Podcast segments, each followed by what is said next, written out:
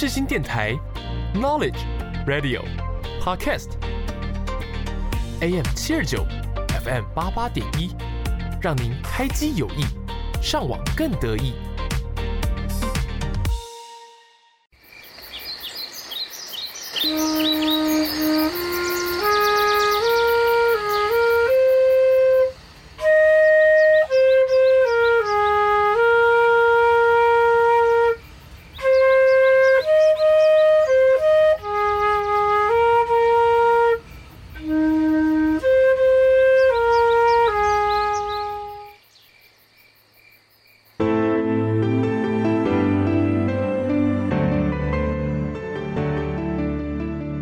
一个地区的繁荣，一个地方的兴起，那些光辉的背后，很多人正默默付出着、耕耘着。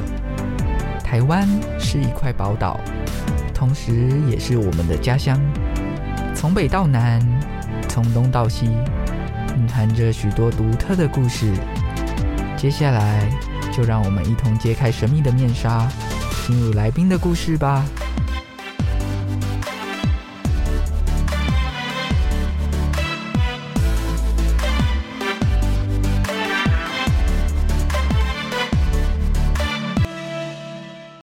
欢迎收听台湾的故事，一起听故事、学知识。我是主持人小军，在节目当中，我们会带领大家一同探索每个角落发生的故事，更认识我们居住的宝岛台湾。任何有关节目相关的消息，只要在 IG、Instagram 搜寻“台湾的故事”，或是打“台湾底线 Story 底线 Radio”，并按下追踪，就可以及时收到节目相关的资讯哦。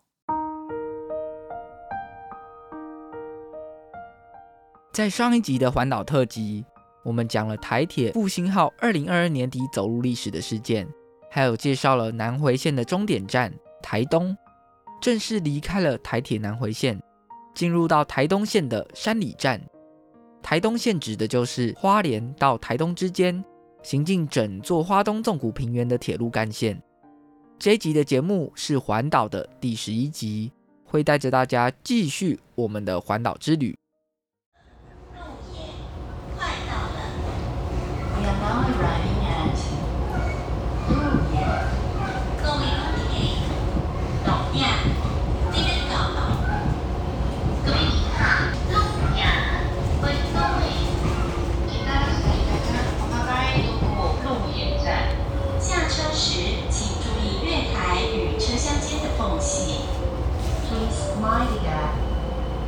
左侧开门。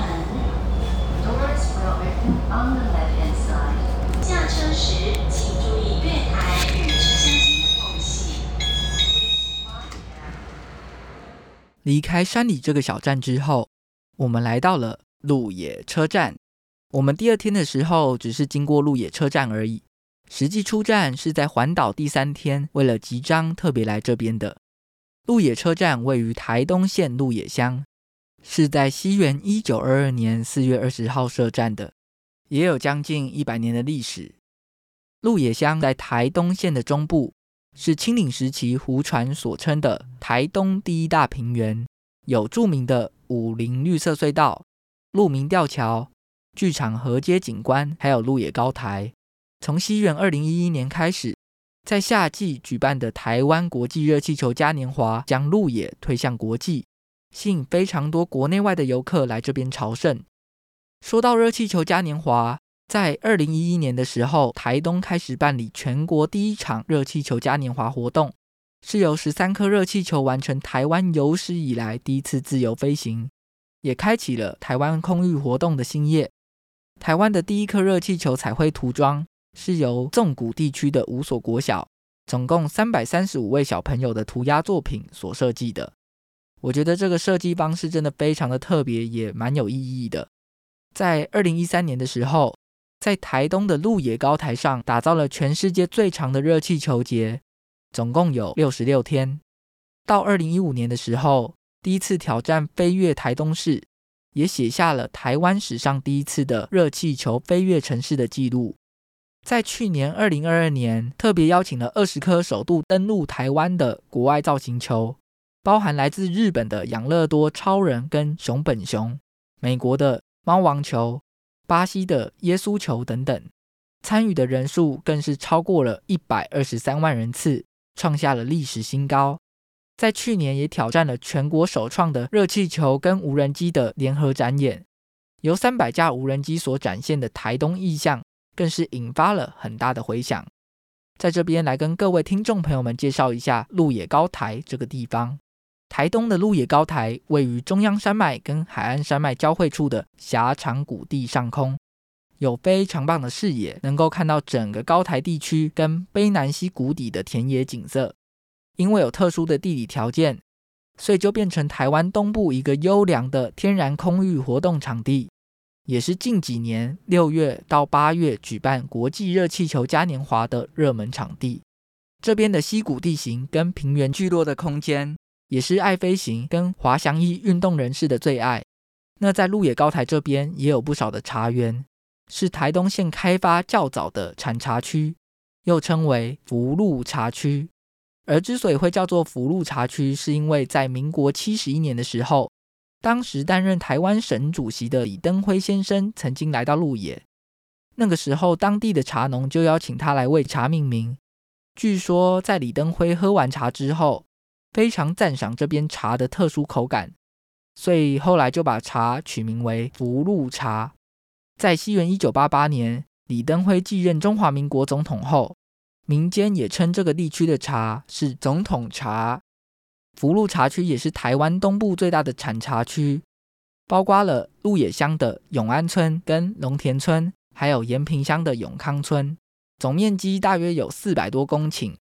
这边有出产清新乌龙、金萱茶，也就是台茶十二号；翠玉茶，也就是台茶十三号，还有少数的佛手茶、武夷茶跟四季春。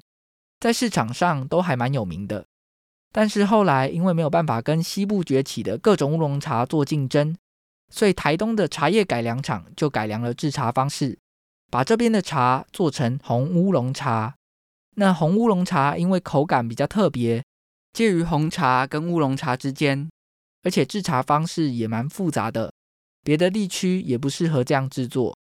那红龙茶后来会声名大噪，是因为有一次在拍卖会上拍了一个高价，所以之后整个福禄茶区就以红乌龙的产制为最大宗。那关于鹿野的介绍差不多就到这边，接下来我们先稍微休息一下，来听听原子邦尼的《被你遗忘的森林》。这首歌的曲风非常的特别，在前奏的时候就让我有种置身在森林里静谧的感觉。这首歌的 MV 是在纽西兰的森林当中拍摄的，在这边的森林只是一种意境，最核心的含义其实是在广大的心灵中找到那个遗忘最初的梦想，而不管曾经的回忆是快乐或是悲伤，都希望从中留住美好的那一面，重新想起跟找回最单纯的自己。非常特别的是，这首歌的 MV 竟然是只有原子邦尼的两个人去独立完成拍摄的。他们总共花了将近三个星期，走遍了纽西兰二十多个景点取景。我蛮推荐大家可以去好好的欣赏一下这个 MV，真的是很有质感的一部作品。那接下来我们就一起来听这首原子邦尼的《被你遗忘的森林》。休息一下，我们马上回来。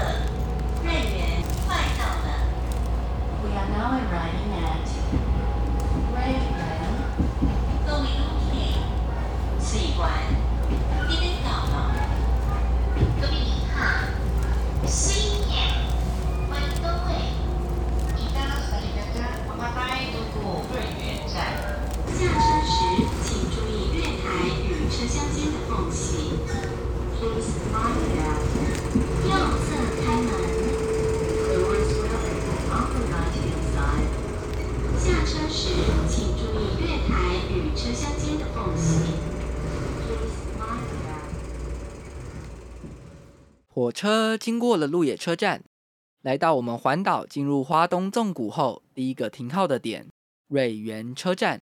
我们从台东是搭乘十八点零五分四零四一次的区间快，经过了十九分钟的车程，在十八点二十四分的时候抵达瑞园站。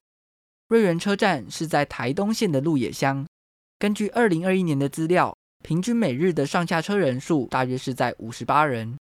瑞园车站位处花东纵谷一带，铁路的沿线都是稻田跟聚落。车站是建于西元一九二二年。因为当时日本人移居到这边，地名是大园村，设站的时候就照着村名称为大园驿。到了一九四五年的时候，才随着地名改为瑞园站。后来是直到二零一七年才改建成现有的新貌。新的瑞园车站外观看起来非常的新颖，候车室的造型看起来有如大树一样支撑着站体，车站的售票站体也非常的特别。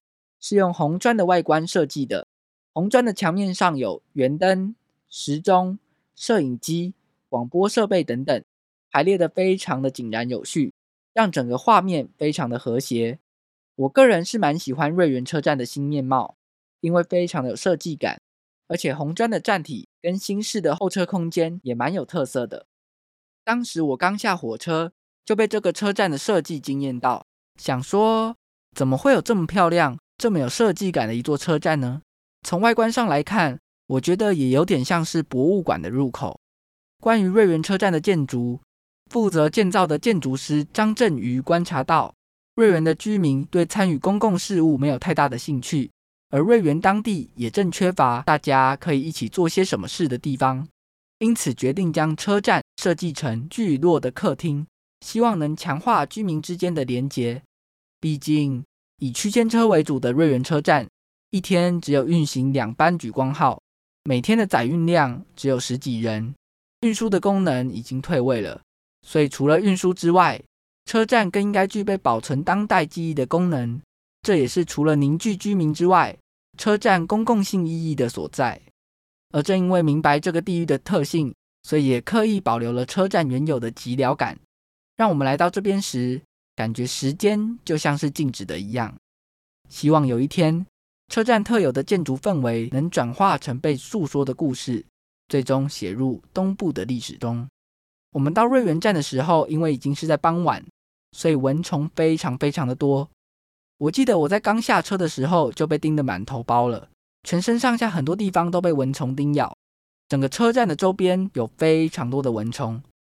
很庆幸的是，还好我有带一整罐用擦的防蚊液，不然就真的变成蚊子大军的大餐了。所以在这边要来提醒一下，如果夏天要来花东的小站，一定要准备好足够的防蚊用品。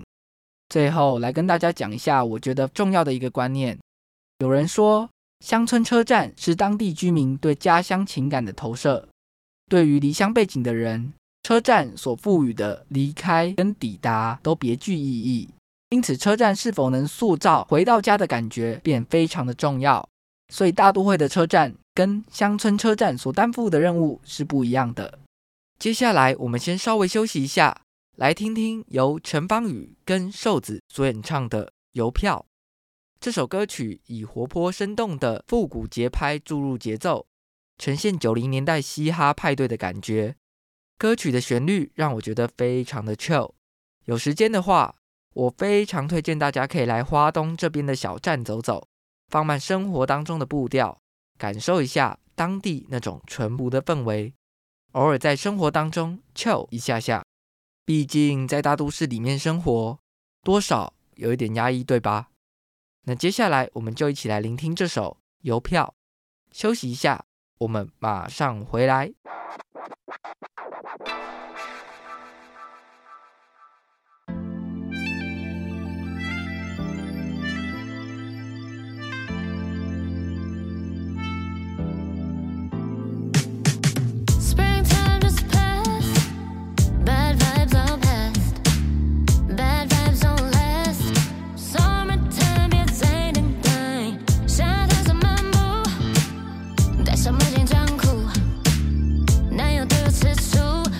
I'm sick.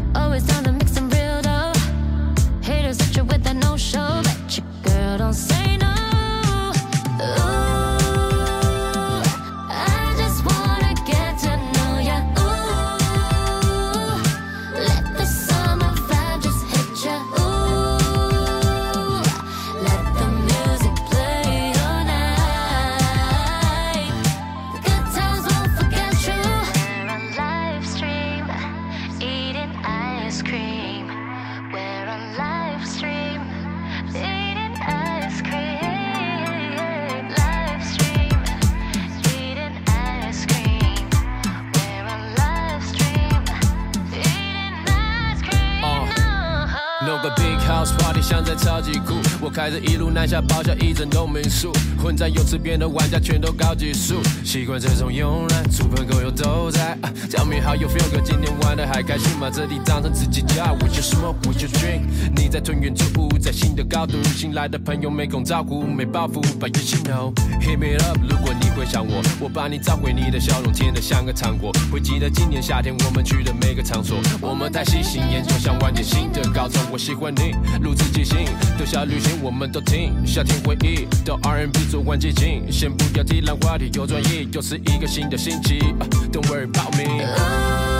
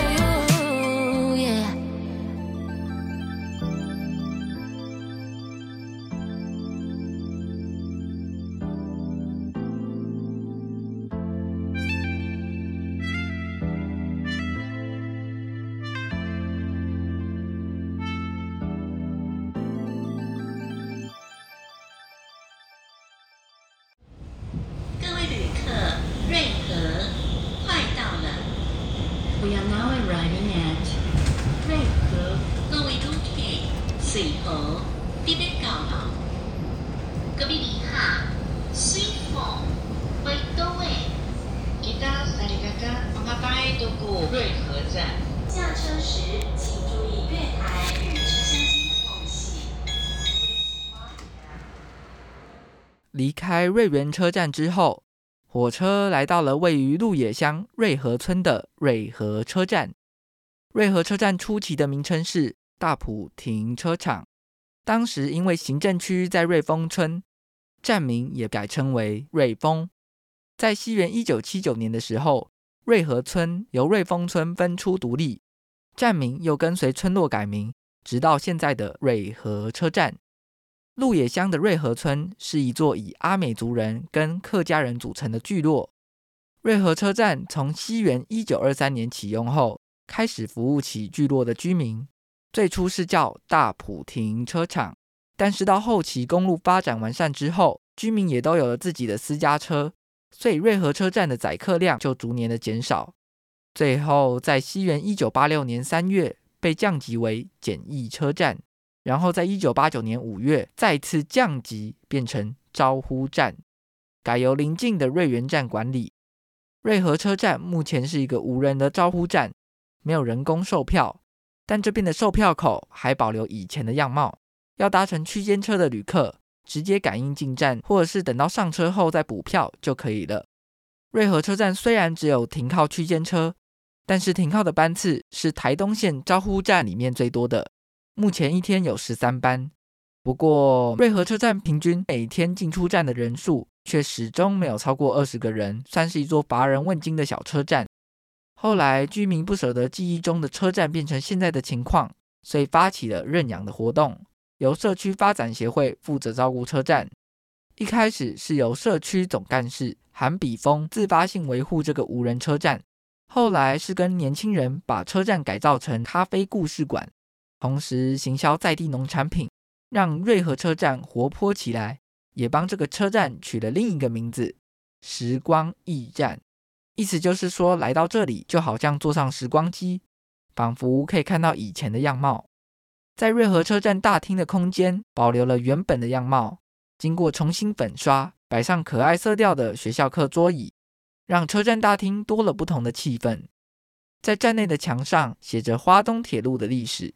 花东铁路目前已经有一百多年的历史，全长有一百七十一公里。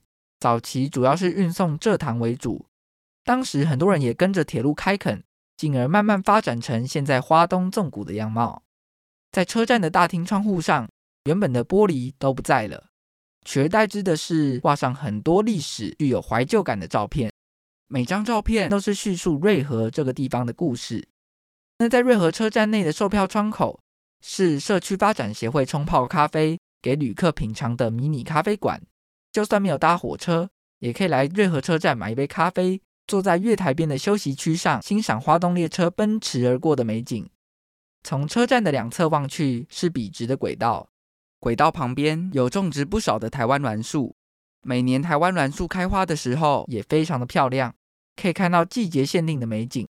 总结来说，在瑞和车站除了可以看到很多以前的历史，也能品尝到返乡青年小韩的咖啡，欣赏火车，甚至露营。什么？露营？你没有听错，在车站的旁边还有一块大草皮，有规划露营区，可以边露营边看火车，是不是超酷的啊？那在露营区的旁边还有一个历史建筑，是以前瑞和火车站的站长宿舍。这栋建筑不只是很好拍照，还可以实际体验住看看。内部有经过整理，现在是以民宿的方式经营。但别忘了，这边依旧是个火车站，也可以搭乘火车。那在车站内有一只战猫小飞，可以在各个地方看到它的身影。我蛮推荐大家可以来这边亲自造访一下，喝一杯咖啡。看看这里的故事。如果大家有兴趣的话，只要在 Facebook 上面搜寻“瑞和时光驿站”，就可以得知更多的一些资讯。那今天的节目差不多就到这边告一段落。这一集的节目，我们介绍了鹿野、瑞园跟瑞和，我觉得都是花东非常有特色的地方。特别是瑞和，我超级想去那边体验露营跟住在站长的宿舍，感觉就超棒的。节目的最后。我们来听听温岚所演唱的《夏天的风》。这首歌的旋律我很喜欢，很像夏天懒洋洋的风，一阵一阵徐徐的吹过来，听起来很放松。虽然现在离夏天还有一段时间，但我还是很怀念夏天的风。每一年的夏天都会有很多让我很难忘的回忆，不管是去环岛、出国，还是高中毕业的那一年暑假。相信每个人都有属于自己记忆当中夏天的风。那接下来，我们就一起来欣赏这首温岚的《夏天的风》。我是主持人小军，我们下一集见，拜拜。